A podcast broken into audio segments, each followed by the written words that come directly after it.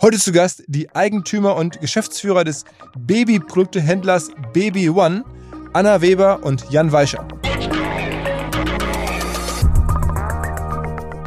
Wir sind super gerne Familienunternehmer in zweiter Generation und führen das Unternehmen fort und transformieren das. Aber jetzt mal eine wirklich eigene Marke auf die Straße zu bringen und eher in die Gründerrolle zu gehen, das ist das, was uns da auch total angetrieben hat. Und ja, deshalb denken wir es auch wie eine eigene Marke und machen nämlich genau all das, was du auch gesagt hast. Influencer-Marketing, äh, Social, Paid und all die Sachen, um die Marke auf die Straße zu bringen.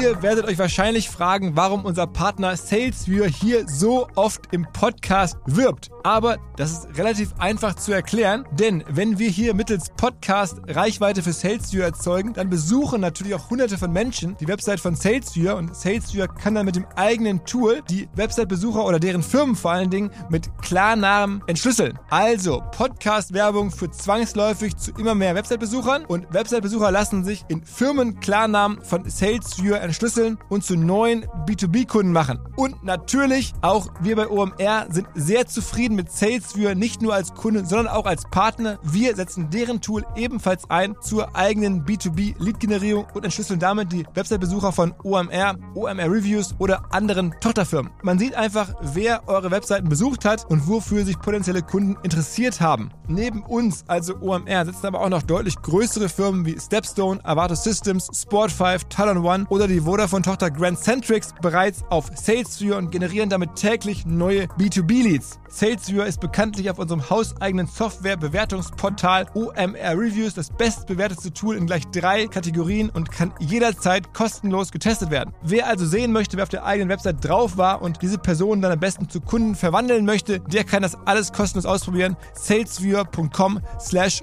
OMR. Zurück zum Podcast. Bisschen Real Talk vorab.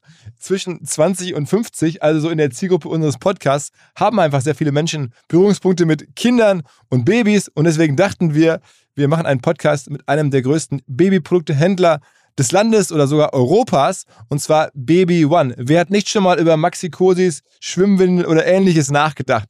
Anna und Jan auf jeden Fall. Sie haben nämlich ein Franchise-Business geerbt, das damit sehr groß geworden ist. Also für uns die Chance, noch ein bisschen mehr über Franchise zu lernen. Eine Sache, die ich eh schon mal länger machen wollte, die demnächst aber wahrscheinlich häufiger kommt. Und dann die Frage, wie macht man Marketing für Babyprodukte, wo doch der Kundenlebenszyklus relativ gering ist, weil die Babys werden irgendwann groß und dann verliert man den Kunden schon wieder. Außerdem, warum machen sie jetzt Eigenmarken? Und vielleicht besonders interessant für all diejenigen, die sich gerade selbstständig machen wollen, ganz dringend. Wo könnte man noch ein Baby One Franchise eröffnen? Was kann man damit verdienen? Und wie groß kann sowas werden? Auf geht's! Zu Gast sind Anna Weber und Jan Weischer und euch gehört Baby One, oder? Das stimmt und ist korrekt. Treffer. Ja. Aber ihr habt es jetzt irgendwie übernommen, ne, sozusagen von eurem Vater oder von euren Eltern. Genau. Wir, wir sind die, die zweite Generation. Ähm, unsere Eltern haben das Unternehmen knapp 30 Jahre lang geführt und ähm, seit, seit zwei Jahren sind wir komplett allein am Ruder. Und war das schon so absehbar, als ihr selber Jugendliche oder, oder Studenten wart, dass man das eines Tages übernehmen würde?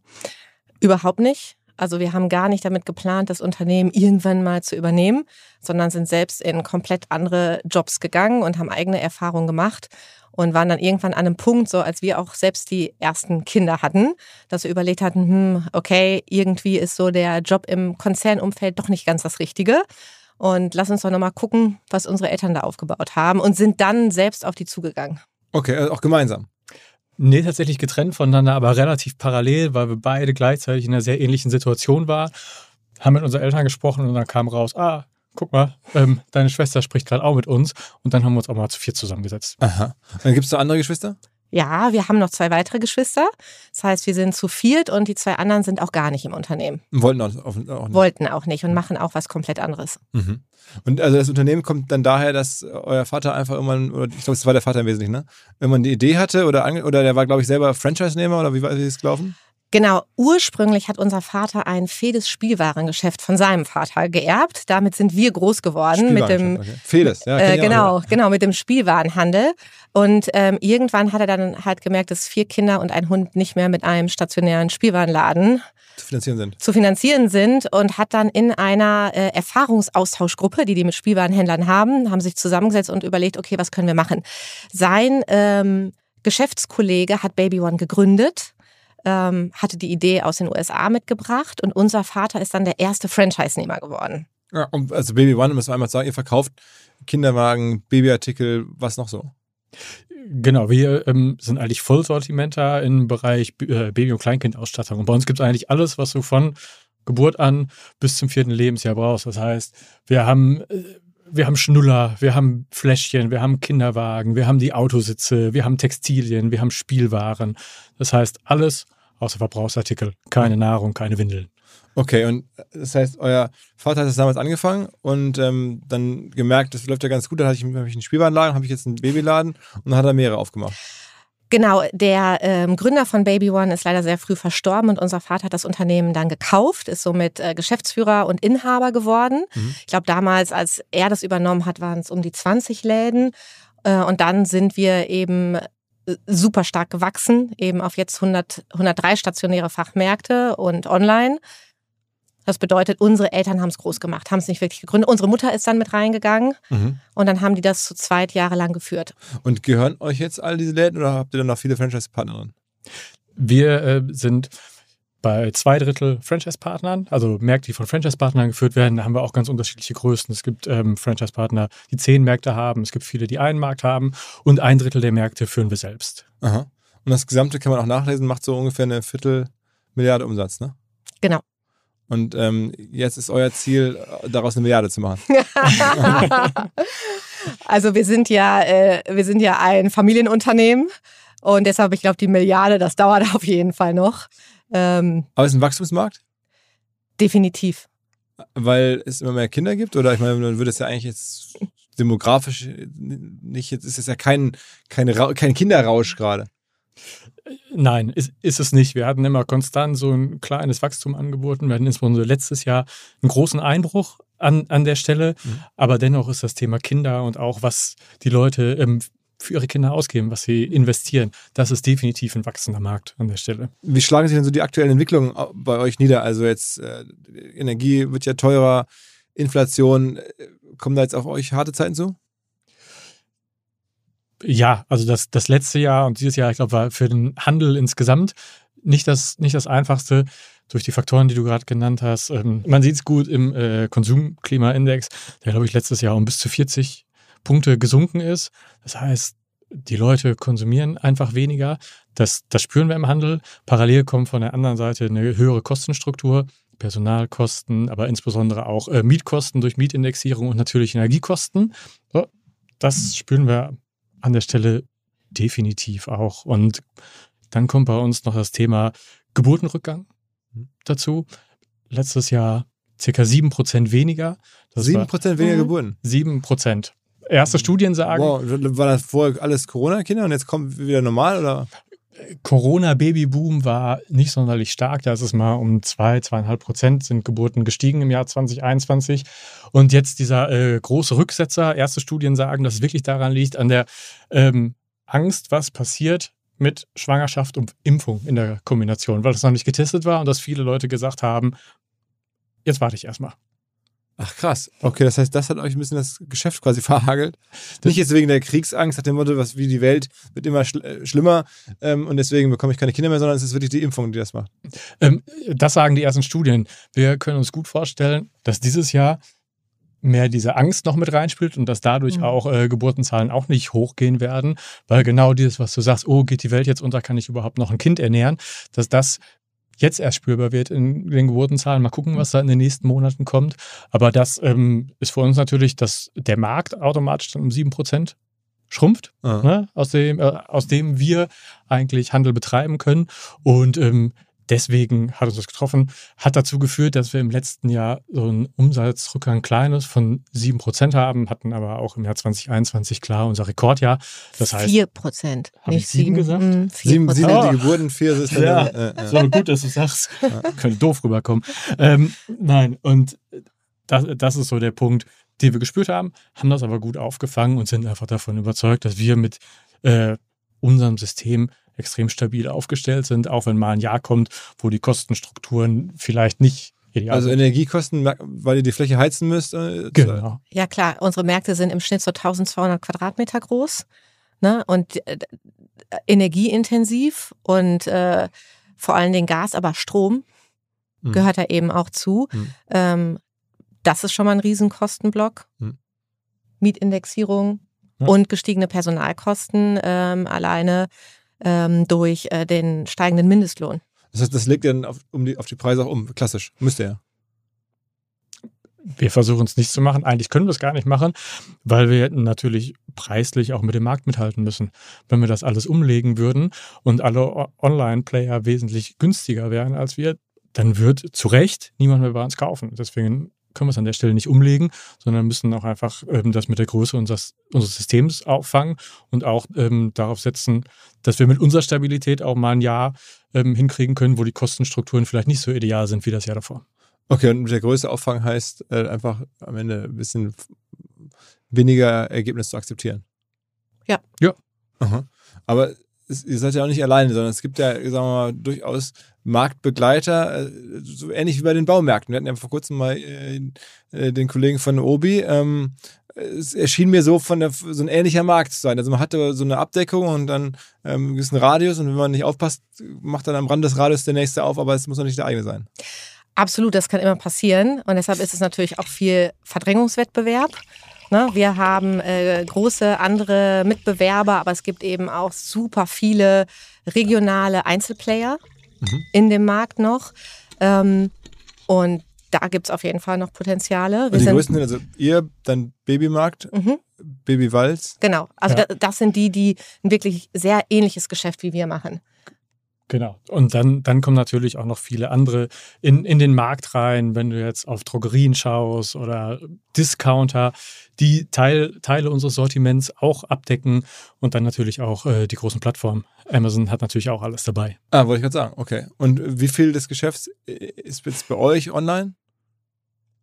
Du meinst äh, prozentual Ja, ja, vom Umsatz ja. äh, sind wir jetzt bei ungefähr 17 Prozent. Oh, okay. die, die wir online machen.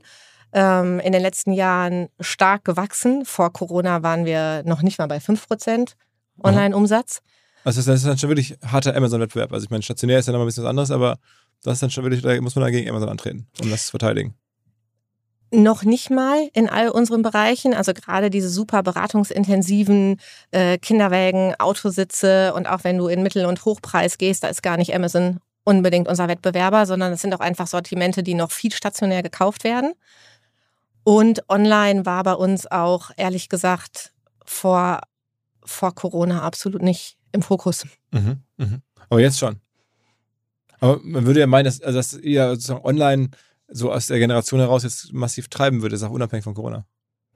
Omnichannel treiben wir Mhm. definitiv. Also wir gehen ähm, absolut davon aus, dass gerade die Vernetzung von Online und Offline unser riesiger Mehrwert ist. Mit dem Filialnetz, was wir haben in Deutschland, Österreich und der Schweiz, also über 100 äh, Märkte, können wir die Kundin regional beraten. Und wir, äh, es gibt Umfragen, dass mehr als 80 Prozent aller Käufe in unserem Bereich irgendwo einen stationären Touchpoint haben. Mhm. Das bedeutet, die Leute lassen sich in den Geschäften beraten. Irgendwann sind die meisten von denen mal da. Ob die Kundin dann online kauft oder im stationären Geschäft, das ist uns total egal, weil wir beides abdecken und weil wir die Kanäle auch immer besser verzahnen. Aber das Fil- Filialnetz ist da schon noch ein großer USP, den wir haben. Mhm. Das heißt, es wird noch ausgebaut. Auf Ja. jeden Fall. Okay. Also das heißt, ihr sucht ja auch, also wenn jetzt hier jemand zuhört und sich jetzt selbstständig machen möchte, kann man bei euch anrufen, eine Lizenz oder einen Franchise. Äh, also sucht ihr Leute, die einen Franchise-Store vielleicht aufmachen wollen würden? Definitiv sind wir komplett offen für. Und dann geht es immer darum, einen guten Standort zu finden, Mhm. weil wir einfach auch eine hohe Abdeckung haben. Es gibt aber noch einige weiße Flecken und die wollen wir total gerne besetzen. Wo sind die so? Also wir haben Schieß los. definitiv in Süddeutschland Mhm. noch viele weiße Flecken. Das liegt daran, dass die Kaufkraft in Süddeutschland ähm, nochmal um einiges höher ist. Mhm. Und wir gucken uns natürlich Kaufkraft, Geburtenquoten und all das an. Also in Süddeutschland gibt es super viel und wo es uns stationär noch nicht viel gibt, ist eher im Osten alles so um Chemnitz, Erfurt. Da sind wir noch gar nicht, da ist aber super hohes Potenzial. Und kann man von einem so einen, wenn man einen Laden nehmen würde, kann man davon gut leben? Man kann davon gut leben. Man kann davon noch besser leben, wenn man zwei, drei Märkte hat. Was Und- macht man denn für einen Umsatz mit einem Laden? Da sind wir immer, also so im, im Durchschnitt unserer Läden bei ca. 2 Millionen Euro. Umsatz. Und dann bleiben 20% hängen? Das wäre schön. Nein, bleiben nicht. Äh, Fast. Also wenn man anpeilt, dass so äh, 3 bis 5 Prozent hängen bleiben, das ist gut. Drei es bis gibt, fünf. Ja, und es gibt auch äh, Läden, wo mehr hängen bleibt, ist dann auch immer eine Frage, welches Jahr läuft gerade, was für einen Mietvertrag hat man? Mhm. Riesenfaktor. Ja. Und das muss man als Unternehmer einfach Aber im heißt, Griff haben. ich stelle mir jetzt vor, ich bin jetzt hier OMR-Hörer in Chemnitz und ähm, dachte, okay, habe ich Bock drauf. Und dann mache ich einen Laden auf mit euch, dann peile ich dann irgendwie in, nach einer gewissen Hochlaufphase 2 Millionen Umsatz an. Ähm, und dann kann ich mich darauf dann ungefähr freuen, dass dann, sagen wir mal, 100.000 als Jahreseinkommen dann hängen bleiben. Gehalt kannst du dir natürlich auch parallel noch ein, Ja. auszahlen vorher. Und äh, dann genau, kann man auf jeden Fall in solche Größenordnungen kommen. Was bietet ihr denn einem Franchise-Nehmer? Also wenn jetzt jemand zu euch kommt, was könnt ihr ihm anbieten und was muss der dafür an euch abgeben? Also, wir bieten erstmal ein richtig gut funktionierendes System an der Stelle unter einer richtig starken Marke.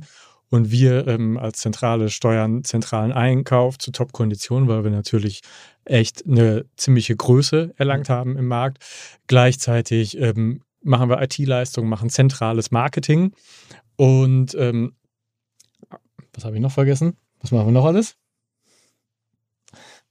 Naja, wir unterstützen natürlich auch bei Flächensuche und Ja. all sowas. Ne? Also da haben wir Standards, Ladenbau. Das alles musst du nicht alleine machen und der Unternehmer vor Ort kümmert sich aber um sein Personal Hm. und um die Kunden vor Ort. Das heißt die regionale Werbung, aber auch die Kundenansprache. Das ist das, wo wir ähm, eben nicht reinfuchsen. Und was hat er dann sozusagen für Kosten, wenn er jetzt sozusagen das mit euch machen möchte? Ähm, das ist eine Franchise-Gebühr von 3%, die wir umsatzabhängig nehmen und nochmal auch umsatzabhängig äh, 2% Werbekostenzuschuss, aber davon wird dann das Marketing finanziert, fließt also zurück. Aha.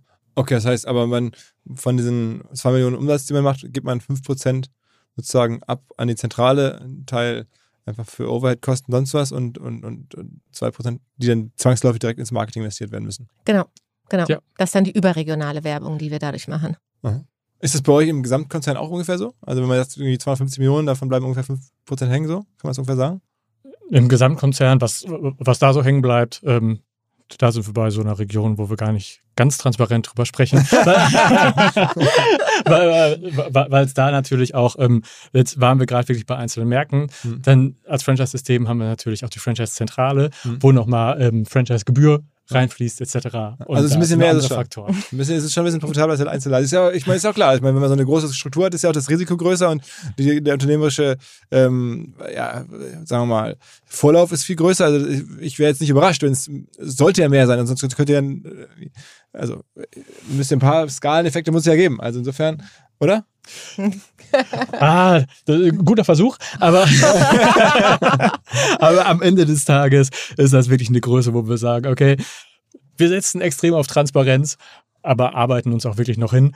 Und ähm, dann ist es auch wirklich jahresabhängig, weil wir natürlich auch diejenigen sind als Zentrale an vielen Stellen, die sagen, ähm, wir investieren richtig in die Zukunft. Hm. Und dementsprechend ist das auch was. Unser, äh, unsere feste Überzeugung, dass unser System auf dem richtigen Weg ist, erfordert einfach auch, dass wir, wenn wir das weiter sein wollen, dass wir einfach auch Geld in die Hand nehmen und investieren. Was sind da gerade eure Investitionsschwerpunkte so? Viel IT, Aha. sehr viel IT, neue Systeme, ähm, Systeme verbessern, Systeme ablösen, uns flexibler aufstellen, definitiv. Und ähm, derzeit auf jeden Fall auch das Thema Eigenmarke, was wir neu angehen. Und äh, das ist gerade auch noch ein Investitionscase. Aber, okay. Und ich würde sagen, der dritte große Punkt ist definitiv Personal. Ja. Also das ist das, wo wir in der Zentrale am meisten rein investieren. Äh, Neue Kompetenzen, Skills, die wir einfach vorher nicht besessen haben, weil wir die Felder nicht belegen mussten. Also das heißt, Leute weiterzubilden und so. Jetzt, Weiterbilden und neue Leute ähm, okay. überhaupt äh, Okay. zu uns zu holen, genau. Und das ähm, kann man ich, ich unterstelle jetzt einfach mal, sind 10 Prozent. Ne? Sagen wir 250, dann, dann ist einfach zu rechnen, das schaffe ich jetzt schnell im Kopf. Dann wären das so, eine, ihr würdet dann im, im, Jahr so 25 Millionen ungefähr freisetzen, aus dem man dann investieren kann. Schafft man das? Also ist das irgendwie was, was man als Familienunternehmen aus sich selbst heraus wachsen lassen kann mit so einer unterstellten ähm, äh, Summe? Oder ist da muss man da immer noch mal einen Partner suchen oder ist das alleine möglich? Also es ist ja komplex, so einen Konzern umzubauen Richtung Online mit all dem, ähm, was dazugehört was für so braucht man da? Also deshalb gehen wir, sind wir da natürlich auch nicht super, super schnell, mhm. ne, weil wir nämlich komplett aus dem Cashflow heraus äh, investieren und auch in neue Felder sitzen und das alleine machen mhm. äh, und äh, nicht mit einem Investor, den wir uns reinholen, ähm, weil das Unternehmen weiter 100 Prozent unserer Familie gehören soll. Und ja, es ist möglich, ist aber sicherlich längst nicht so schnell möglich, wie das Investoren finanzierte Startups machen können. Aber Investoren werden doch bei euch ab und zu mal anklopfen. Ja. Wöchentlich, Klar. täglich. Wirklich, wirklich. Und wollen dann Teile kaufen, das Unternehmen ganz kaufen. Genau. Alles Aber ihr habt da kein Interesse dran. Nein. Nee. Warum nicht? weil wir einen riesen Mehrwert äh, darin sehen, dass das familiengeführtes Unternehmen ist und das, was wir machen können, auf ähm, nachhaltiges Wachstum zu setzen, gleichzeitig auch an vielen Stellen auf, auf kurzem Weg Entscheidungen zu treffen. Das wollen wir nicht aufgeben und wir sind davon überzeugt, dass wir das auch auf die Art und Weise hinkriegen können. Sind denn eure Wettbewerber, sind die auch alle in derselben Familienstruktur oder sind die teilweise in Investorenhand? Alle in Investorenhand. Also die würden gerne so dieses berühmte Roll-up machen, den Markt konsolidieren und dann gucken, dass ihr dann irgendwo dann dazugehört. Das wäre wahrscheinlich einigen am liebsten, ne? Ähm, da haben wir noch keine konkreten Angebote bekommen, ne? deshalb ist das jetzt alles hypothetisch. Mhm. Ähm, aber in unserem Markt sind wir die einzigen Familiengeführten. Okay. Und dann macht man sich ja manchmal Sorgen, dass man, das, oder ist man so ein bisschen paranoid, dass man wie die nächsten zehn Jahre wohl werden? Oder ist mittlerweile dann doch meine 10%-Schätzung so schlecht und es war halt 30% und äh, ist, ihr könnt eh, eh alles egal sein? Ähm, wir haben das Selbstbewusstsein, dass wir es auch so hinkriegen. Natürlich äh, gucken wir uns das an und ähm, sehen dann so Thema Verlustvorträge, die wir sehen und werden manchmal vielleicht ein bisschen neidisch, dass wir nicht die gleichen Mittel haben, aber äh, sehen uns auch so gut und stabil aufgestellt und so groß, dass wir sagen, kriegen wir auch auf, unsere, also auf unserem Weg hin. Aber am Ende hängt ihr doch auch sehr stark an den Produzenten? Äh, oder, oder ist das, äh, gibt es so viele verschiedene Produzenten oder ist man nicht am Ende auch ein bisschen ausgeliefert? Also ich denke das immer so, wenn ich irgendwie jetzt Kumpels sehe, die einen Sneaker-Store haben. Ne, die brauchen halt die entscheidenden Sneakers von Adidas oder Autry oder was gerade so ist oder von Nike. Wenn sie die nicht bekommen, dann ist es total schwer, dahinter zu sein. Ist bei euch doch wahrscheinlich so ähnlich, oder nicht? Klar, definitiv. Äh, deshalb arbeiten wir auch äh, viel und intensiv mit unseren unterschiedlichen Herstellern zusammen. Davon gibt es aber sehr, sehr viele in unserem Markt. Klar gibt es einige, auf die Fokus gelegt wird, aber die Sortimentsbreite ist schon riesig und somit ist auch die Herstellerbreite riesig. Und ich glaube, du kannst es nicht ganz mit Sneakern vergleichen, weil in unserem Business sind Marken wichtig, aber ganz ehrlich, wann lernst du diese Marken kennen? Mhm. Ne? Äh, zu dem Zeitpunkt, wo du dich informierst, wo du schwanger wirst mhm. ne? oder wo deine Frau schwanger wird. Dann ist so der erste Touchpoint, dass du dich überhaupt mit mhm. den Marken informierst und vorher nimmst du die ja gar nicht wahr. Und ob die Marke dann XY oder wie auch immer heißt, ähm, das ist dann wiederum ganz viel Beratungsleistung. Und deshalb haben die Marken, glaube ich, nicht wie im Sneakermarkt so eine Riesenbedeutung. Okay, aber so, was sind so die Top-Marken? Also was sind so die Marken, ohne die es nicht ging? Bugaboo oder was ist so das, wo man sagt, ohne den Marke käme ich nicht mehr klar? Äh, große Marken, Bugaboo, Cybex, Joey, Maxi-Cosi. Hm. Ähm, also Maxi-Cosi, genau, das ist ja schon fast ja. ein Kategoriebegriff. Ne? Also Richtig. Wie Tempo. Ja, ja. Mhm. Ähm, wer hat, wem gehört das eigentlich? Wer hat eigentlich Maxi-Cosi aufgebaut? Eine deutsche Firma? Nee, äh, niederländisch ist Dorel. Heißt Dorel, ist, mhm. ist der Investor dahinter oder? Nee, so heißt die Firma. Mhm. Und das ist in der Familienhand oder? Sind, sind sie nicht streng? Es ist, also ist ja schon auch eine, wahrscheinlich ja. ein Wahnsinnsunternehmen, äh, wenn ich mir so überlege, ja. das war mir gar nicht klar, dass es da ja wirklich Segmente nochmal gibt, an die man nicht sofort denkt, die komplett ein, ihre Brand äh, geschafft haben, einem neuen Produkt überzustülpen ja. und es heißt überall Maxi Cosi und alle wissen, was gemeint ist. Ne? Also es ist auf jeden Fall so, dass es vor ein paar Jahren auch noch viel, viel mehr familiengeführte Unternehmen bei unseren Herstellern mhm. gab. Mhm. Ähm, wir haben so eine, ähm, eine Haupt Messe in, äh, bei unserer Warengruppe, die läuft im, in Köln einmal im Jahr, die Kind und Jugend. Und äh, ich erinnere mich noch, als wir die ersten Male mit unserem Vater da waren, ähm, ist er da durchgegangen und eigentlich war es wie so ein großes Familientreffen weil er ist überall zu den Senioren gegangen und wir waren da als Kinder dabei und die anderen Kinder der Unternehmen waren auch dabei. Und ich glaube, dass jetzt ein Großteil auch wirklich Teile oder komplett an Investoren verkauft haben. Mhm. Also deshalb da passiert auch ganz super viel im Markt. Ich meine, ihr macht jetzt ja auch Eigenprodukte. Also was sind da eure Eigenprodukte? Woran geht ihr da? Welche Kategorie? Äh, wir gehen jetzt ganz neu mit einer neuen Eigenmarke in den äh, Bereich Kinderwagen rein. Ach, es gibt einen eigenen Kinderwagen von euch? Genau. Den also, gibt es ab April. Also in der, auch in dem Segment Bugaboo oder eher günstiger oder technisch anders? Oder? ähm, ist auf jeden Fall äh, preislich ähm, bisschen drunter. Mhm.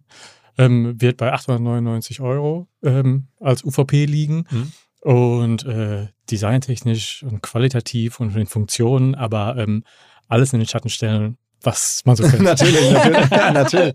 Und wer macht den dann? Also ich meine, ihr habt ja bislang nur Handel betrieben. Jetzt müsst ihr auf einmal selber Produzent werden. Das heißt, wie geht das los? Du fährst durch die Welt und guckst an, wo kann ich einen Kinderwagen bauen lassen oder, oder stellst dann irgendwie Handwerker ein oder wie läuft das? Äh, genau, wir sind, wir sind vor zwei Jahren eigentlich damit gestartet, dass wir gesagt haben, wir wollen neue Eigenmarke machen.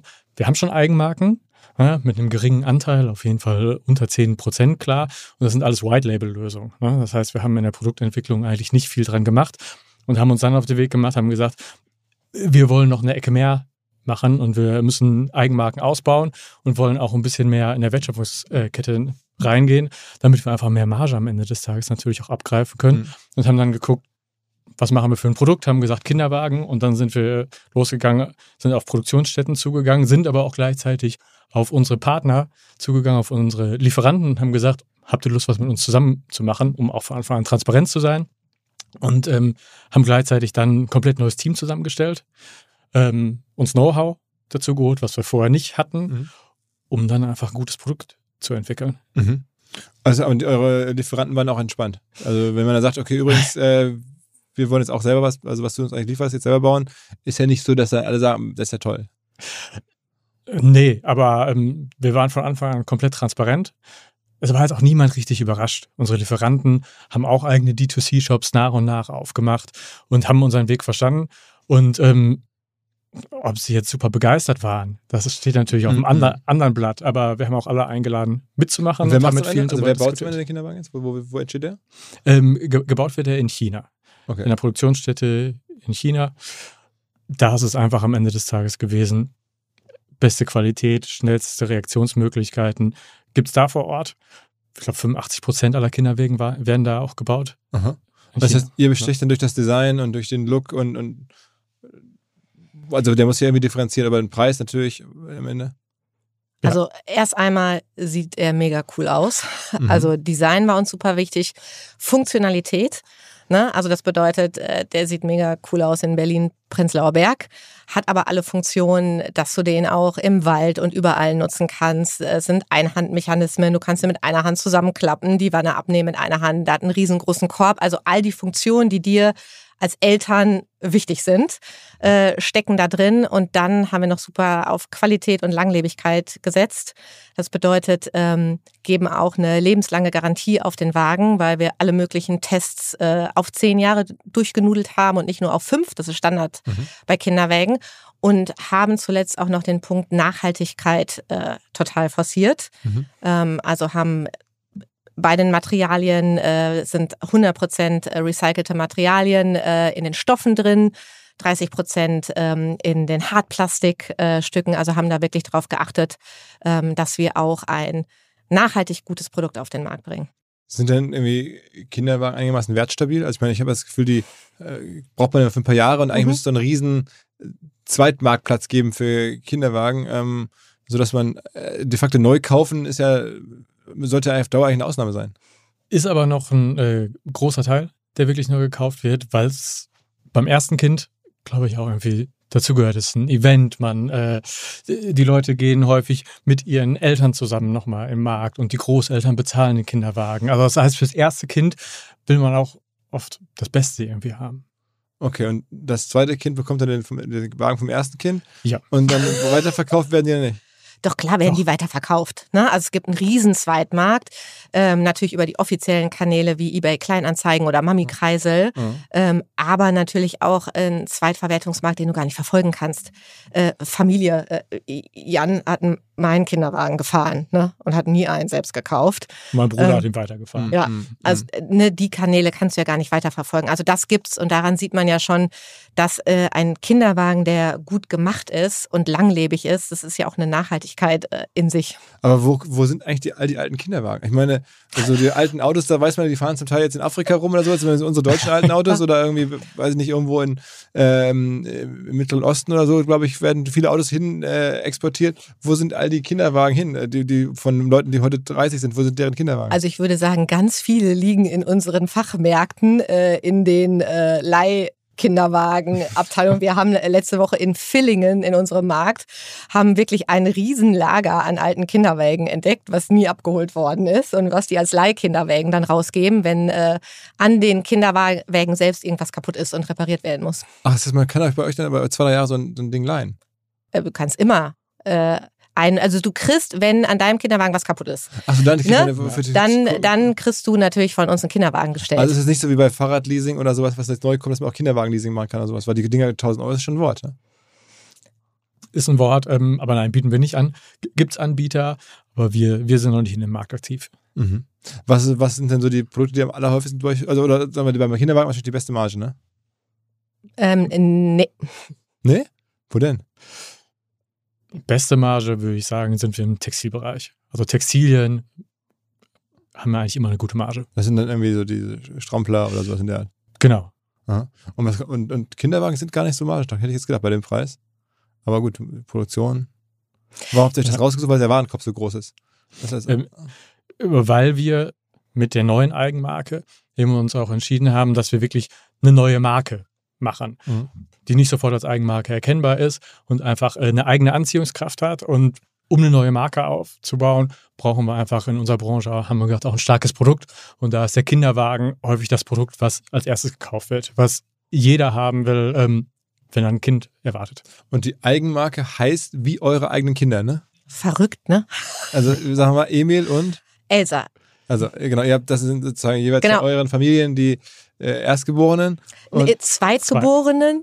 oh, ah, okay, okay, das ist, okay, das ist Recherche nicht klar zu sehen, ne? Genau, El Elsa ist meine Tochter, Emil äh, ist einer von Jans Söhnen. Und dann habt ihr gesagt, okay, jetzt nehmen wir die Namen einfach, weil uns eh gut gefallen, dann können wir es eh gut merken. ähm, und dann machen wir jetzt noch eine, eine Marke draus. Genau, ist auch schon so schwierig, sich immer die Namen seiner Kinder zu Ja, ja, merken. Ne? genau. Dann haben wir gedacht, nennen wir die Marke einfach so, dann vergessen wir es nicht mehr. Also, äh, oder, oder wie kommt man drauf? Also einfach so beim Brainstorming irgendwann war das dann so die Idee. Genau. Wir, wir haben überlegt, was können wir als Marke nehmen und sind irgendwann an den Punkt gekommen, ähm, ja, dass wir damit auch ein Statement setzen können. Dass, es, dass uns das Ding auch wirklich wichtig ist und dass wir damit auch zeigen können, wir legen eben Wert darauf, dass das Ding qualitativ top ist, dass das ähm, in Nachhaltigkeit einen neuen Standard setzt und dementsprechend haben wir uns dafür entschieden. Und wird es das auch bei Amazon geben? Nein. Nur bei euch in den Märkten. Und äh, auf elsa und emil.de. Ah, Und okay. in unserem, im Baby One Online Shop noch. Ist das so ein bisschen auch das, das Playbook, was ihr gesehen habt? Es gibt jetzt ja einige Kinderprodukte, ähm, die wirklich krass erfolgreich sind. Also ja, ich habe das in den letzten Jahren im Podcast auch erlebt, den Tonis auf einer App, Ja. dann Vroom, diese Fahrräder, Ja. da habe ich auch die, die Gründer vor einer Weile mal kennenlernen können für den Podcast. Ähm, und ist im Kinderwagen, hat man so den Verdacht, schlummert sowas auch noch. Wenn ich jetzt gucke, was Bugaboo da macht, also äh, das ist ja so, dass der Ferrari, aber auch richtig teuer, aber auch so das Produkt, wo alle drüber reden, die, egal wen du fragst, alle sagen, du brauchst diesen Bugaboo Kinderwagen. Also wenn man das angreift, dann kann man da schon in sich selbst äh, eine Firma vielleicht bauen mit mehreren hundert Millionen Umsatz. Wir glauben auch, dass da auf jeden Fall was zu holen ist. Und was wir einfach eben über das Baby One-System gelernt haben, ist das Know-how, was die Kundinnen wirklich wollen an einem Kinderwagen. Mhm. Also das sind Sachen, die wir monatelang studiert haben und nicht nur anhand von KPIs und Zahlen, sondern vor allen Dingen auch anhand der Verkäufer und Verkäuferinnen bei uns in den Märkten. Wir haben uns, ähm, wir haben eine Ausschreibung gemacht und haben ein Co-Creation-Team gegründet, Mhm. was jetzt circa ein Jahr lang äh, schon am Start ist und die Verkäufer und Verkäuferinnen haben mit uns gemeinsam diesen Kinderwagen entwickelt. Und haben halt wirklich gesagt, okay, äh, du brauchst das und das muss unten an der Stange passieren. So muss der Klappmechanismus sein. Das sind die Sachen, die die Kundinnen beim Korb nachfragen. Und wir glauben, dass wir so einen Kinderwagen jetzt hinbekommen haben, der wirklich Kundenbedürfnisse erfüllt. Und deshalb glauben wir auf jeden Fall, ja, da können wir schon einiges ähm, im Markt auch von abgrasen. Wie viele Kinderwagen wollt ihr im ersten Jahr verkaufen? Ähm, ein paar tausend. Also das, dann wäre das schon gut. Ein paar tausend. Mhm. Hieß jetzt bei einem Kaufpreis von, hast gerade 900 Euro oder sowas. Ja. Das also dann macht man schon im ersten Jahr ein paar Millionen Euro Umsatz. Das ist das Ziel. Ja. Muss man natürlich auch immer sehen, dass wir ähm, eine Handelsmarge mit einkalkulieren. Wir verkaufen ja erst an Baby One und dann wird es weiterverkauft. Aber das ist ja für euch so ein bisschen linke Tasche, rechte Tasche. Ein bis, bisschen ja bei den Märkten, die wir selbst führen. Und ansonsten geht es uns natürlich da auch drum, das Baby One-System an der Stelle zu stärken. Aha, aha. Also eure Franchise-Nehmer reden da schon ein bisschen mit und sagen auch, okay, das und das darf es maximal kosten und da wird dann auch über die Margen gestritten und so. Also, was es kosten darf, nein, da reden wir nicht drüber. Das ist am Ende des Tages eine UVP, weil das ist das Schöne in so einem Franchise-System. Wir heißen alle Baby One, aber es sind alles äh, eigenständige Unternehmer. Das heißt, wir dürfen gar nicht über Verkaufspreise sprechen. Und ähm, ansonsten gibt es natürlich D Diskussionen und die gucken sich das Produkt an und ähm, ne, sagen natürlich auch, ob es gut ist oder schlecht ist. Aber das Schöne ist, bei uns sind alle davon überzeugt, dass wir eine starke Eigenmarke brauchen. Und dementsprechend stehen auch alle dahinter, was wir machen. Mhm. Und ist Internationalisierung für euch ein Thema? Also ich meine, ihr habt jetzt ja vor allen Dingen die Märkte in Dach. Ist, ist mit dem Produkt und mit der Kompetenz könnte man doch locker leicht, auch stelle ich mir jetzt vor, Holland, Skandinavien, weiß ich nicht, Polen angehen. Wir können uns das gut vorstellen. Das ist aber auch nicht super easy, weil in anderen Ländern, also wenn du zum Beispiel in die skandinavischen Länder gehst, die haben ganz andere Ansprüche, zum Beispiel was Kinderwägen angeht. Die Mhm. haben eine viel größere Wanne im Kinderwagen, weil die Kinder da viel länger drin liegen, also bis über das erste Lebensjahr hinaus. Und das ist zum Beispiel in Deutschland gar nicht so. Also Mhm. da bräuchtest du schon auch eine andere Einkaufskompetenz und all das. Und gerade ist es nicht unser Fokus, weil wir einfach auch nicht so viel parallel machen wollen, Also um uns nicht zu verzetteln. Aktuell ist der Fokus Wertschöpfungskette ver verlängern und, oder, oder vertiefen und, und Eigenmarken aufzubauen. Und online, also sozusagen deine Distribution auch selber in die Hand zu kriegen. Ja. Aha. Was ist schwerer? Das wissen wir ja noch nicht. Das lernen wir jetzt. Okay. Aber es ist, also ich meine, ich stelle mir vor, mit Amazon zu rivalisieren, ist schon ätzend. Das stimmt, aber bei dem Kinderwagen, also das haben wir uns auch ganz genau angeguckt, also da ist Amazon in einem ganz anderen Preissegment, wie die Kinderwagen verkaufen. Mhm. Also deshalb glauben wir gar nicht, dass Amazon da Nee, ich unser meine, generell als, als, sagen wir mal, als Baby One, das ist irgendwie, wenn die sagen, wenn ihr sagt, die haben jetzt auch eure Produkte, also das, das Gesamtsortiment mehr oder weniger bei Amazon, äh, wie willst du argumentieren, dass Menschen dann bei euch kaufen äh, und online und nicht bei Amazon? Ne? als Händler ist nie geil, mit Amazon zu rivalisieren. Ja, das meine ich. Definitiv nicht. Ja. Und online entscheidet am Ende des Tages der Preis. Da kannst Aber ja kann man da mithalten? Müssen wir. Anso ansonsten können wir doch online gar keine Bedeutung haben, wenn wir beim Preis nicht mithalten können. Natürlich muss das unser Ziel sein, insgesamt immer beim Preis mithalten zu können. Wir müssen nicht Preisführer sein und auf Teufel komm raus irgendwelche Preise drücken. Aber wenn wir da preislich drüber liegen, und das gilt übrigens auch für unsere Fachmärkte, wenn wir da exorbitant teurere Preise hätten, dann hätten wir gar, gar keine ähm, Bedeutung dem Kunden gegenüber. Wem sollten wir denn erzählen, dass er dann bei uns kaufen soll? Wie groß ist denn der Radius um ein bestehendes Babygeschäft, dass man wieder Neues aufmachen kann? Mm, Also wir rechnen eigentlich immer den Fahrtweg. Ne? Also wir machen Analysen über den Fahrtweg und wir sagen, dass äh, eine Kundin bei uns ungefähr 45 Minuten fährt, Um zu Also, zu? Okay. um zu dem Markt zu kommen. Und eigentlich gibt es auch gar nicht, also wir haben natürlich bei Franchise-Märkten Gebietsschutz, ne? also wo auch äh, keine anderen Franchise-Nehmer dann reingehen können. Aber wir haben auch andere Regionen, wo wir total verdichten und wo das auch Sinn macht. Ne? Hier in Hamburg zum Beispiel Gibt es fünf Stück, hast du gibt's fünf Stück, ne? weil es total Sinn macht und weil, glaube ich, auch ein Hamburger nicht äh, 45 Minuten fahren würde um zu einem Markt zu kommen, ne? sondern da brauchst du, ähm, da brauchst du einen viel geringeren Weg. Aber auf dem Land fahren die Leute mal 45 Minuten. Das heißt, du musst dir schon die Region genau angucken und deshalb macht es ja so Sinn, mit dem Unternehmer vor Ort zu arbeiten. Der das kennt, der weiß, äh, ob das jetzt die, die falsche oder die richtige Ecke irgendwie von Lübeck ist, äh, die so und so mit dem Bus angebunden werden kann und ne, wo eine gute Anbindung äh, da ist. Also es ist total unterschiedlich. Aber bei diesen Fahrzeiten, also guckt ihr darauf, mal, wo die Konkurrenz ist oder, oder geht ihr dann bewusst neben die Konkurrenz? Gibt es ja so bei so Bäckereien, dass man sagt, okay, hier ist eine Bäckerei, die läuft gut, oder war das, ich habe das mal früher erlebt, ähm, bei so, da, da gab es eine klassische Bäckerei, dann kam irgendwie eine Bäckerei, so eine Schnellback- oder Selbstback auf, äh, Selbst Self-Service-Kette. Also okay, das ist ja toll. Da läuft es also, gehe ich direkt daneben, dann weiß ich, das ist das ausreichende Traffic ist da, ich bin günstiger, zack, funktioniert's. Also denkt ihr eher so oder denkt ihr eher, okay, wir müssen irgendwie Flecken finden, wo noch gar keiner ist? Also ich glaube, wir finden lieber Flecken, wo noch gar keiner ist, mhm. aber das gibt es natürlich auch immer weniger. Wir haben jetzt auch äh, keine Angst, äh, in die Nähe eines Mitbewerbers zu gehen. Mhm. Ähm, aber ob wir uns direkt jetzt unbedingt daneben platzieren müssten, glaube ich nicht. Und am Ende des Tages, ähm, ja, fließt das in die Rechnung ein? Wie viel erwarten wir denn, können wir abgreifen? Und das hängt natürlich davon ab, wie viele Mitbewerber in der Nähe sind. Und das fließt dann alles ein, ob es ein lohnenswerter Standort ist.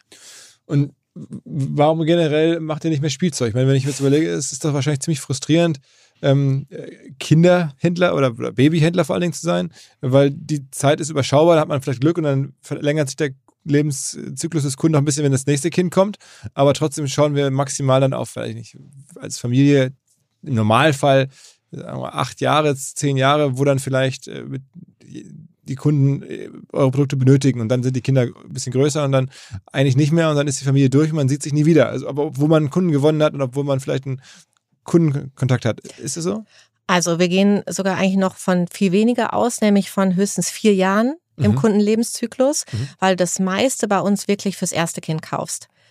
Und das meiste passiert. Ist ja noch eigentlich schlechter. Ja, noch schlechter, genau. Ich wollte dir nur sagen, wie es ist. Ja, ja, ja, ähm, das heißt, die meisten Käufe passieren bei uns wirklich in, in den eigentlich in den ersten 30 Tagen und das ist vor der Geburt sogar. Mhm. Ne, die großen Anschaffungen werden vor der Geburt gemacht. Und dann hast du natürlich oft noch sowas wie ähm, Autositze, die mhm. du nochmal nachkaufst, weil du, weil du einfach, wenn die Kinder älter werden, noch lange Autositze brauchst, ein paar Textilien und Spielzeuge, was bei uns aber eher Mitnahmeartikel sind.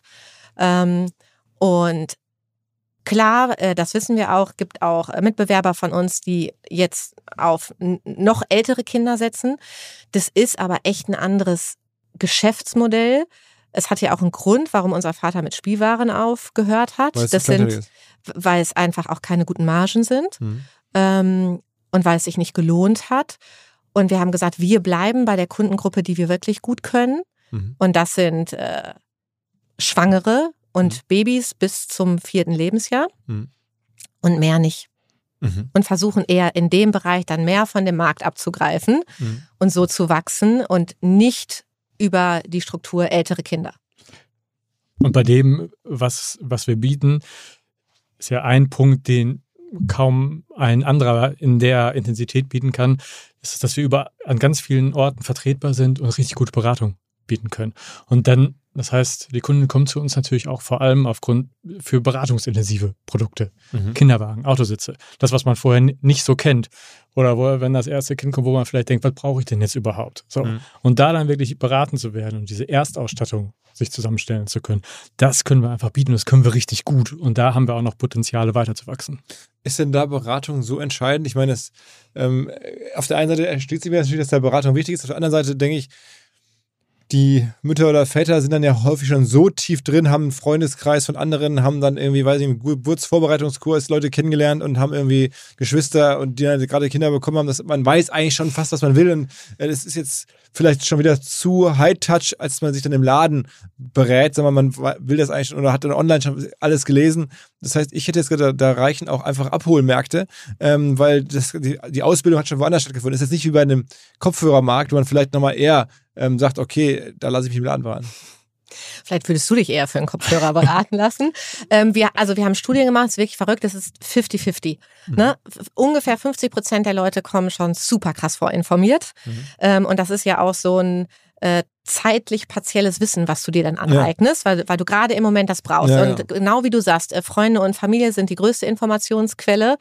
Ähm, dann natürlich online, andere Online-Shops, Bewertungen in Online-Shops, ähm, Testurteile, auch super wichtig, vor allen Dingen zum Thema Autositze. Und 50 Prozent der Leute kommen total rational und so in den Markt rein. 50 Prozent der Leute kaufen aber emotional. Mhm. Und da gibt's wirklich Leute, also wir haben das selbst gemerkt, wir haben ähm, zwischendurch immer wieder in den Märkten gearbeitet, auch in den Beratungen, und da kommen Leute wirklich rein, so, wir brauchen Kinderwagen, wir wissen noch nichts. Was mhm. können wir denn so nehmen? Mhm. Ähm, die gilt es abzuholen, aber es gilt auch die super vorinformierten Leute abzuholen. Und dann klatscht ihr in die Hände und sagt, Mensch, die wissen noch gar nichts, den können wir jetzt das teure Modell verkaufen.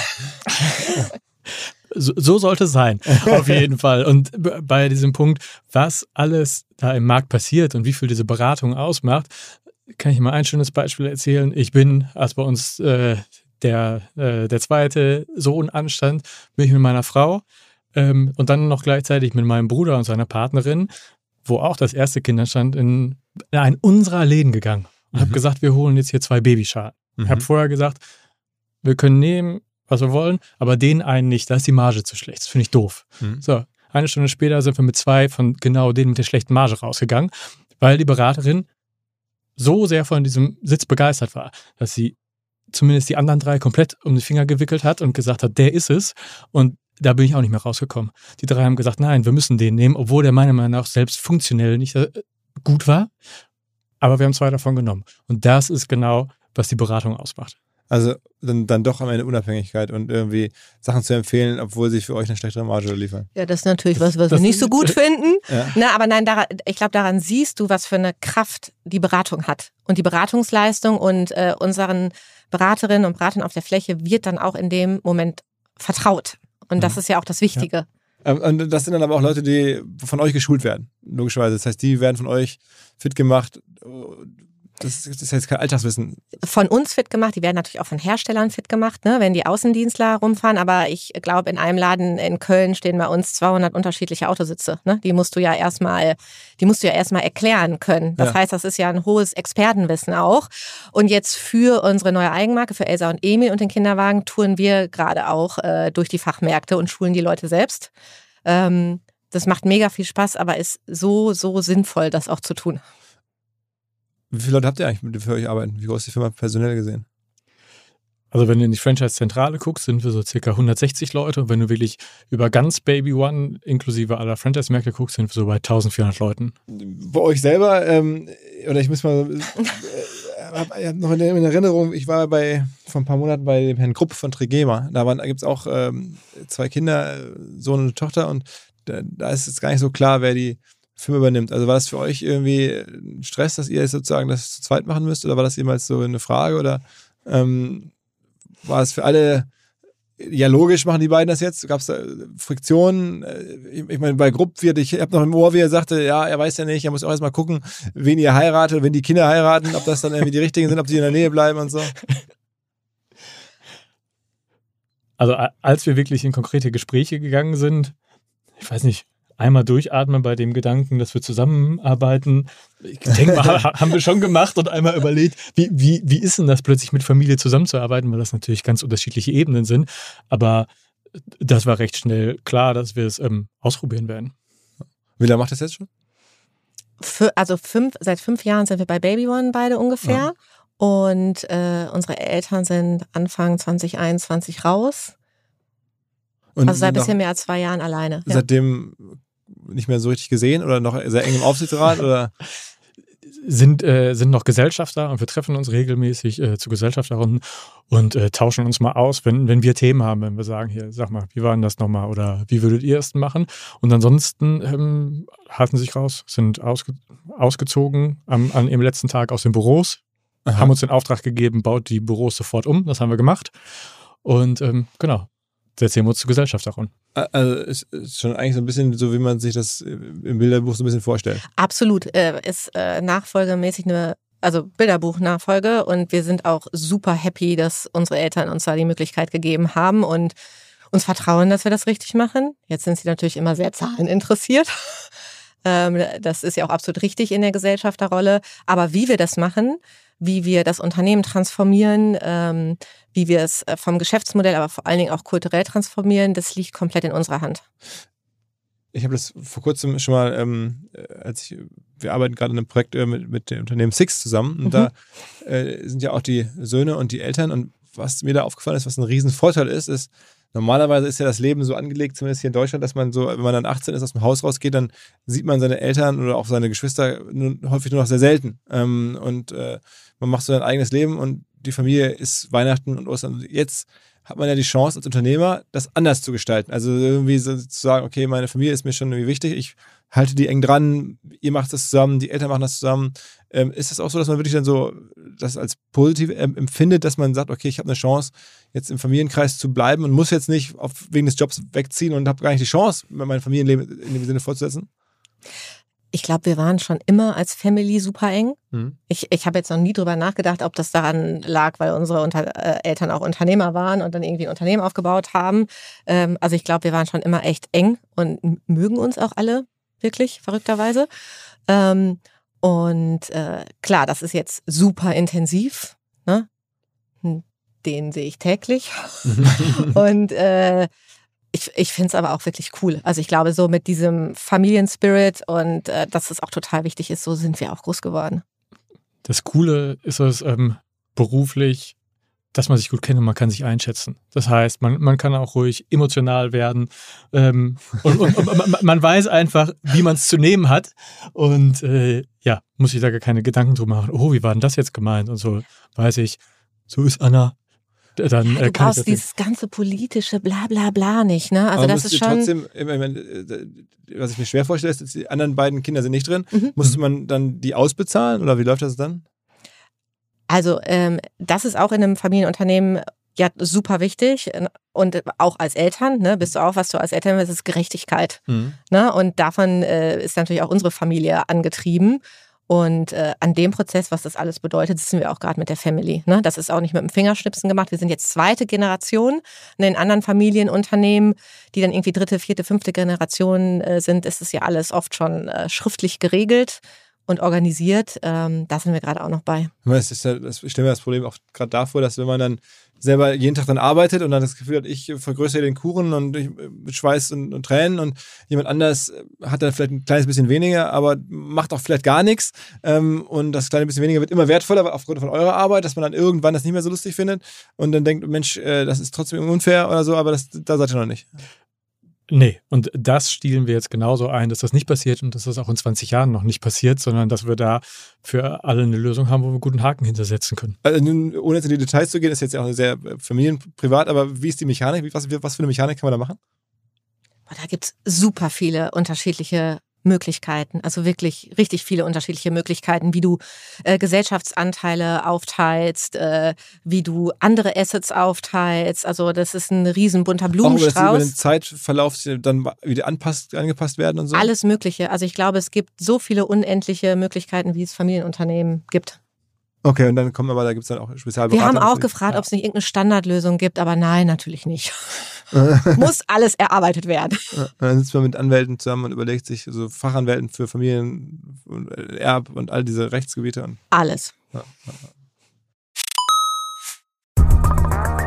Was mir bislang überhaupt gar nicht klar war, ist, jeder Hersteller von Produkten jeglicher Art kann ein Volksprodukt sein in Kooperation mit der Bild. Das ist insofern natürlich spannend, weil die Bild eine Wahnsinnsreichweite hat, fast 50 Prozent der deutschsprachigen Bevölkerung erreicht und halt dieses Label Volksprodukt vergibt an Partner. Seit 21 Jahren machen sie das. Mittlerweile gibt es 220 verschiedene Volksprodukte und es werden weitere gesucht. Es gab schon Zahnbürsten, Volksakkus, aber auf der Website habe ich gesehen, sie suchen zum Beispiel einen Partner für eine Volkszahnzusatzversicherung oder für eine Volkspizza oder für einen Volksstaubsauger. Also, wer solche Produkte herstellt und auch in größerer Kapazität produzieren könnte, denn erfahrungsgemäß spricht der Verkauf nach einer solchen Kampagne ziemlich an, wendet euch bitte an den Vermarkter der Bild. Die Firma heißt Media Impact. Und Media Impact sagt übrigens auch, dass 80% derjenigen, die schon mal eine Kampagne in dem Bereich gebucht haben, das wieder tun.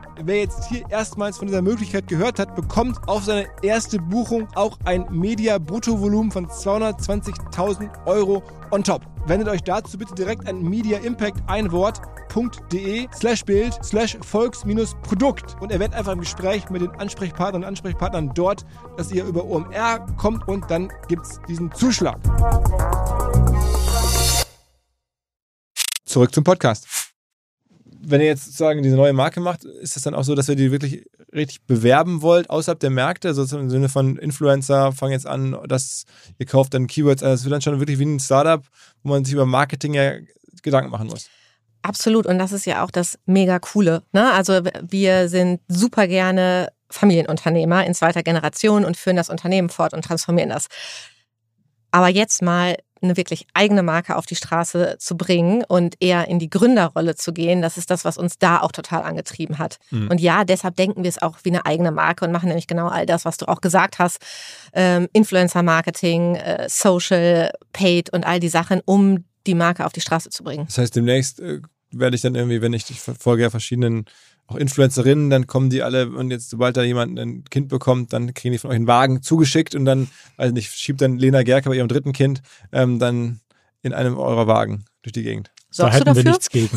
Ich, ich, kann das versuchen gerne irgendwie anzufragen. Äh, okay, aber ich meine, das die ganze Generation der Influencerinnen, viele, die stehen ja noch Kinder aus.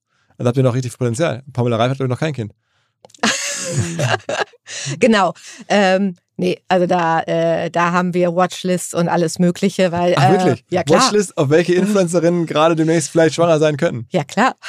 Weil du hast ja nur, du hast ja nur einen, äh, einen wirklich mega kurzen Zeitraum, in dem eine Schwangerschaft announced wird. Mhm. Und das kennen wir ja auch schon äh, von unseren Herstellern. Also gerade an Kinderwägen werden die zugeschüttet. Mhm. Und äh, da dann den Mehrwert unseres Wagens natürlich auch nach vorne zu stellen. Ne, das, das es läuft nicht mehr so, man schickt dann der, der Dame mit den Millionen Followern einfach einen Wagen zu. Das war ja früher bei den Klamotten, geht es schon nicht mehr, aber vor Jahren war das so. Mhm. Bei Kindern dachte ich, ginge das vielleicht noch? Mhm. Nee. Also das heißt, du musst dann da wirklich sagen, okay, ähm, liebe Lena, wenn du jetzt in dem Wagen, das ist euch dann auch schon mal schnell 50, 100, 300.000 Euro wert. Genau, wie viel dann hängt natürlich davon ab, äh, wie viel Reichweite und äh, die Influencerin hat, aber äh, absolut das geht nicht mehr so einfach. Aber auch an alle, die jetzt zuhören, ihr könnt den Wagen auch einfach so fahren. Ne? Ihr, ihr, müsst da gar kein Geld für nehmen. Und wenn, ihr, wenn ihr den bestaussehendsten und qualitativ und funktional wirklich besten Wagen haben wollt, dann meldet euch einfach. ja, okay. Ähm, ihr habt jetzt ja auch so ein paar Leute aus der Digitalbranche ähm, ins Unternehmen reingeholt. Also der Johannes Kliesch, der auch schon mal vor eine Weile hier im Podcast war, ähm, mit Snox, also über Amazon äh, Socken verkauft und damit sehr erfolgreich ist. Also ich glaube, dass die Firma auch dann an Product verkauft hat für meiner Schätzung nach auch zig Millionen. Ähm, bin jetzt nicht gerade ganz da zahlensicher, aber also jedenfalls jemand, den man auch so in der Digitalbranche immer sichtbarer wird. Ähm, wie kam das? Also, dass ihr gesagt, wir wollen jetzt einen modernen, jungen Beirat euch bauen. Genau, also wir haben überlegt, wenn wir das Ding wirklich wie ein Startup aufziehen wollen, ne? Mhm. Und das in einem Traditionsunternehmen, erstmal ist es ja schwierig. Ne? Und ähm, es ist ja ein super friendly Environment, um Startup zu gründen, ne? Mhm. weil das natürlich mit Kapital von Baby One, aber auch in einem Umfeld, wo es auch schwierig ist, Leute zu finden, die dich challengen, ähm, die dich da auch mal wirklich äh, richtig hart rannehmen und dir Feedback geben zu deinen Ideen ähm, und die Erfahrung haben in Startups bauen. Und deshalb haben wir uns einen Expertenbeirat zusammengestellt. Wer ist drin? Der Johannes war ein Jahr drin. Ah, okay. ne? der, äh, der ist aber letztes Jahr rausgegangen, ähm, weil er einfach gesagt hat, äh, dass er seiner Meinung nach nicht mehr so einen hohen Mehrwert äh, zu dem Produkt bringen kann. Okay. Ähm, die Franziska von Hardenberg mhm. ist da mit drin, der Markus Diekmann, mhm. ähm, Steffen Weich. Ah, von Flaschenpost. Genau, und mhm. der Manuel Müller von äh, Emma. Aha. Oh, Emma ist auch eine ganz, also das ist äh, Flaschenpost Emma, da habt, ihr, da habt ihr schon ein paar Leute, die wirklich absolut High-End sind. Also Emma Matratzen ist ja nur eine Wahnsinnsgeschichte. Mega cool und was wir von, was wir von denen lernen, ähm, ja, wir hatten letzte Woche noch Beiratstreffen und sie haben uns so hart auseinandergenommen. Ähm, aber es, also es ist wirklich genial. Was, was, was hat dir nicht gefallen? Ich, ich, ich glaube, es ist, ähm, wenn sie merken, dass wir zu sehr aus Baby One rausdenken und eben nicht Elsa und Emil als äh, eigene Marke sehen, dann intervenieren sie und dann intervenieren sie stark und da haben sie auch vollkommen recht. Wie viel Geld muss man in die Hand nehmen? Das ist gerade aus dem Baby One Kapital, habt ihr es finanziert ohne Investoren, aber wenn man jetzt das als eigenständiges Startup sehen würde und jetzt wäre Baby One der VC, nach eurem Businessplan, wie viel Kohle müsst ihr da reinschießen, bis das dann alleine laufen kann? Ähm, also erstmal finanziert haben, haben wir es wirklich aus ähm, unserem Kapital als Familie, ja. also so, dass es wirklich als eigenständige Gesellschaft gesehen werden kann. Und ähm, wir haben ja, bis wir den Wagen ähm, auf der Straße haben, so einen kleinen siebenstelligen Betrag das, das, in, geht, das geht ja noch total. ins Unternehmen, genau. Und da, damit gehen wir an den Start. Ach wirklich, man kann ein Kinderwagen-Startup äh, machen, also unabhängig, äh, wirklich, wenn, sagen wir jetzt Apfel mit Apfel vergleichen. Wenn man das jetzt gründen würde und ich würde sagen, da habe ich jetzt Bock drauf und habe davon von eurer Branche keinerlei Zugriff auf, auf äh, Babybahn und so, dann könnte ich mit wenigen Millionen so ein Hardware-Unternehmen bauen? Das kann ich mir kaum vorstellen. Und das wissen wir halt nicht, ne? Also das darfst du ja nicht vergessen, weil wir haben ja den Baby One Background. Mhm. Ne? Und äh, wir haben ja die Power vom System genutzt, alleine die Fachberater und Fachberaterinnen ne, mhm. von den Flächen, die wir damit reingeholt haben und das Know-how, was wir haben, die Zahlen, und Daten und Fakten, die uns wie 35 äh, Jahre Baby One vorliegen, die ganzen Verkaufszahlen, die Zahlen darüber, was so ein Kinderwagen kosten darf oder nicht, all darauf konnten wir ja zugreifen. Mhm. Deshalb ist es, glaube ich, nicht komplett losgelöst zu sehen. Aber trotzdem würde das jetzt irgendwie, ich meine, der Johannes ist ja schon ausgestiegen, ähm, aber als großer Amazon-Propagandist, äh, ähm, aber ihr würdet es trotzdem da nicht drauf geben. Also ihr sagt das, also, obwohl man das ja normalerweise als Unternehmer vielleicht schon machen würde.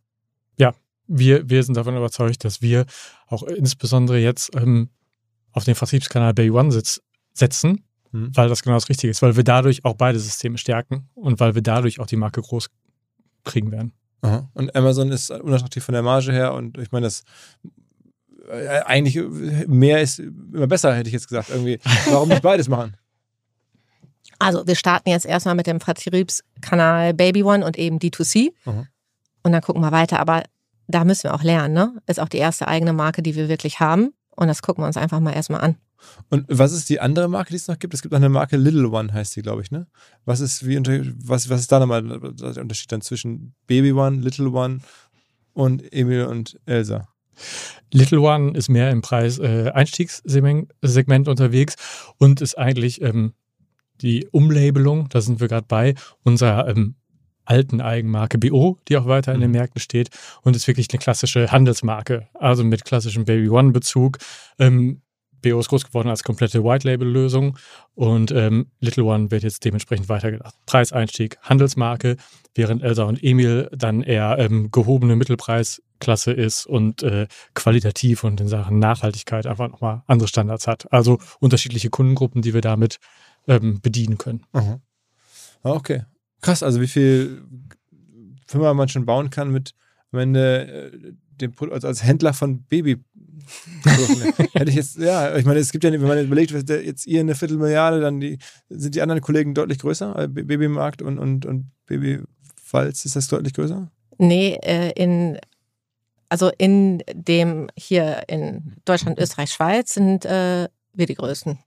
Okay, aber das heißt ungefähr so in Schlagdistanz. Das heißt, man kann der Gesamtmarkt ist dann über eine Milliarde sicherlich oder, oder mehrere Milliarden mit den kleinen Händlern.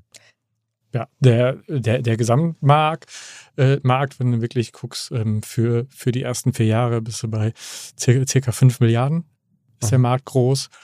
Aber wie gesagt, dann kommen halt noch die ganzen anderen Player dazu, wie die Drogerien etc., die auch äh, viel vom Kuchen haben, wenn du auf Schnuller, Fläschchen etc. guckst.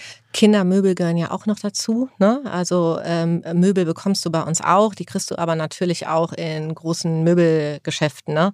Bei Ikea kannst du auch Kinderbetten kaufen. Also all das gehört zu dem äh, insgesamten Marktvolumen und der, und der ganze Bereich Textilien auch, Textschuhe. Was man, wie oft hast du äh, neue Kinderschuhe wahrscheinlich kaufen müssen? Ne?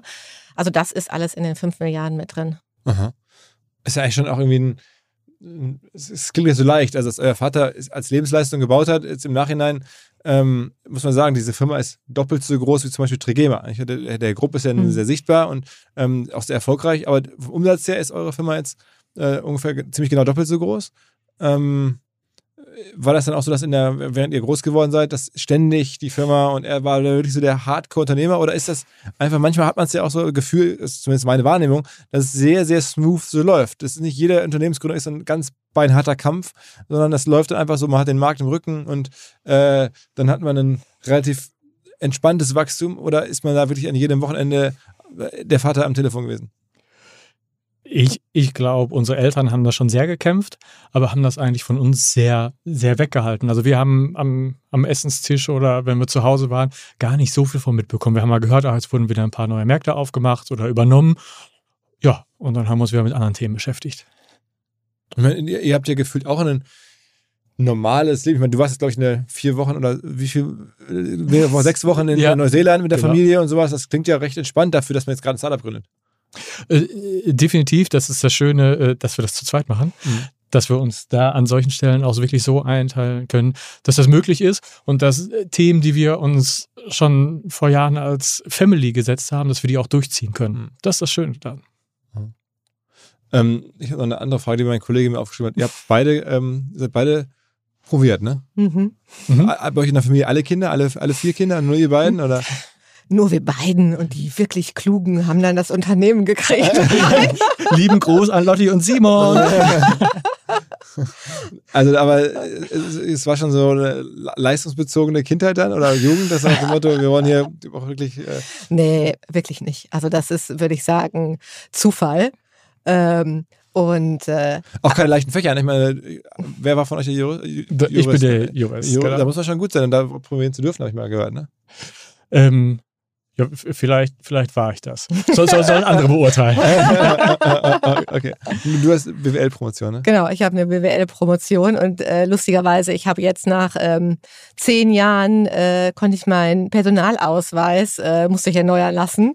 Und diesmal habe ich dran gedacht, den Doktortitel mit drauf zu machen. Ich habe es wirklich vor zehn Jahren vergessen.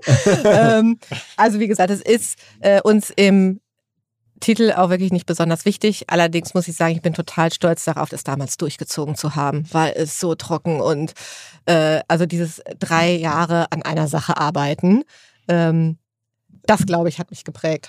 Okay, okay. Mehr, als, mehr als Inhalt am Ende selber wahrscheinlich. Äh, ja. Okay, okay, okay. ähm, ähm, ich bin gespannt. Wer weiß, ähm, ich ich habe ja gerade schon recherchiert, in Hamburg, ähm, der, der nächste Markt hier, der ist zumindest von unserem Hauptquartier von OMR hier ist gar nicht so, so nah dran. Also es ist wahrscheinlich eher so die halbe Stunde. Insofern, ich bin mir nicht sicher, wenn ich das nächste Mal in einem Markt sein werde. Aber vielleicht im Online-Shop dann. Und hier ist wahrscheinlich hören eine Menge Leute zu, die jetzt sagen, okay, also wann kommt der, Wa- der Wagen kommt im April, sagst du. 13.04. ist Okay. Verkaufsstart. Also irgendwie ruhig die Kinder noch eine Weile im Bauch behalten. Im April äh, Ja. geht's dann los. Und wenn du nochmal Bedarf hast, meldest du dich. Ja, ja, ja, genau. Also ich würde dann auch natürlich posten hier irgendwie. Alles klar. Vielen Dank. Cool, ganz, ganz vielen Dank, Danke Philipp. dir. Jo. Ciao, ciao. Wir haben einen neuen Partner hier im Podcast, an dem wir mit OMR auch zu einem ganz, ganz kleinen Teil beteiligt sein dürfen. Die Rede ist von Along, eine Firma, die folgendes Problem löst. Und zwar B2B-Verkaufsprozesse sind sehr kompliziert meistens. Es werden verschiedenste Materialien hin und her geschickt, Präsentationen, Videos, Angebote, Case Studies, Kalkulationen in verschiedensten Iterationen mit verschiedensten Menschen in den jeweiligen Verteilern. Ihr kennt es alle, E-Mail-Schleifen, E-Mail-Ping-Pong. Das macht den Prozess häufig kompliziert und zieht ihn sehr in die Länge. Und vor allen Dingen gibt es gar keine Insights aktuell über das Verhalten der Käufer. Also man sieht gar nicht als jemand, der das Angebot unterbreitet, was auf der Gegenseite so passiert. Und genau das ändert jetzt Along. Die bauen die sogenannten Along Spaces, also digitale Sales Rooms, in denen alle Materialien hochgeladen werden können, in denen sich die verschiedensten Parteien austauschen können. Es entstehen einfach drei Vorteile. Man muss nicht mehr in irgendwelchen E-Mails nachsuchen. Angebotene Lösungen und Zahlen und Grafiken können schnell überall in Meetings geteilt werden. Und als Verkäufer sieht man natürlich, wer wann sich über welche Sachen informiert hat, worauf zugegriffen hat. Und man kann Informationen auch live anpassen. Along funktioniert also hier wie ein Co-Pilot, analysiert das Engagement der Interessenten und stellt sogar Empfehlungen für den nächsten Schritt zur Verfügung. Technisch aufsetzen kann man das alles in wenigen Minuten, auch mit dem jeweiligen eigenen CRM verbinden. Das macht Along. Wir glauben auch deswegen dran, weil es im Bereich Digital Sales Rooms die Nummer eins ist auf unserer hauseigenen Softwareplattform auf OMR. Reviews natürlich alles DSGVO-konform. Wer mehr wissen oder vielleicht eine Demo angucken möchte, alle Infos along space, ein Wort along space, space auch ausgeschrieben, alongspace.com slash OMR. Und wenn ihr jetzt über diesen Link kommt, also als OMR-Hörerin oder OMR-Hörer kommt, dann bekommt ihr drei Monate gratis, wenn ihr für ein Jahr bei Along abschließt. Zurück zum Podcast. Dieser Podcast wird produziert von Podstars bei OMR.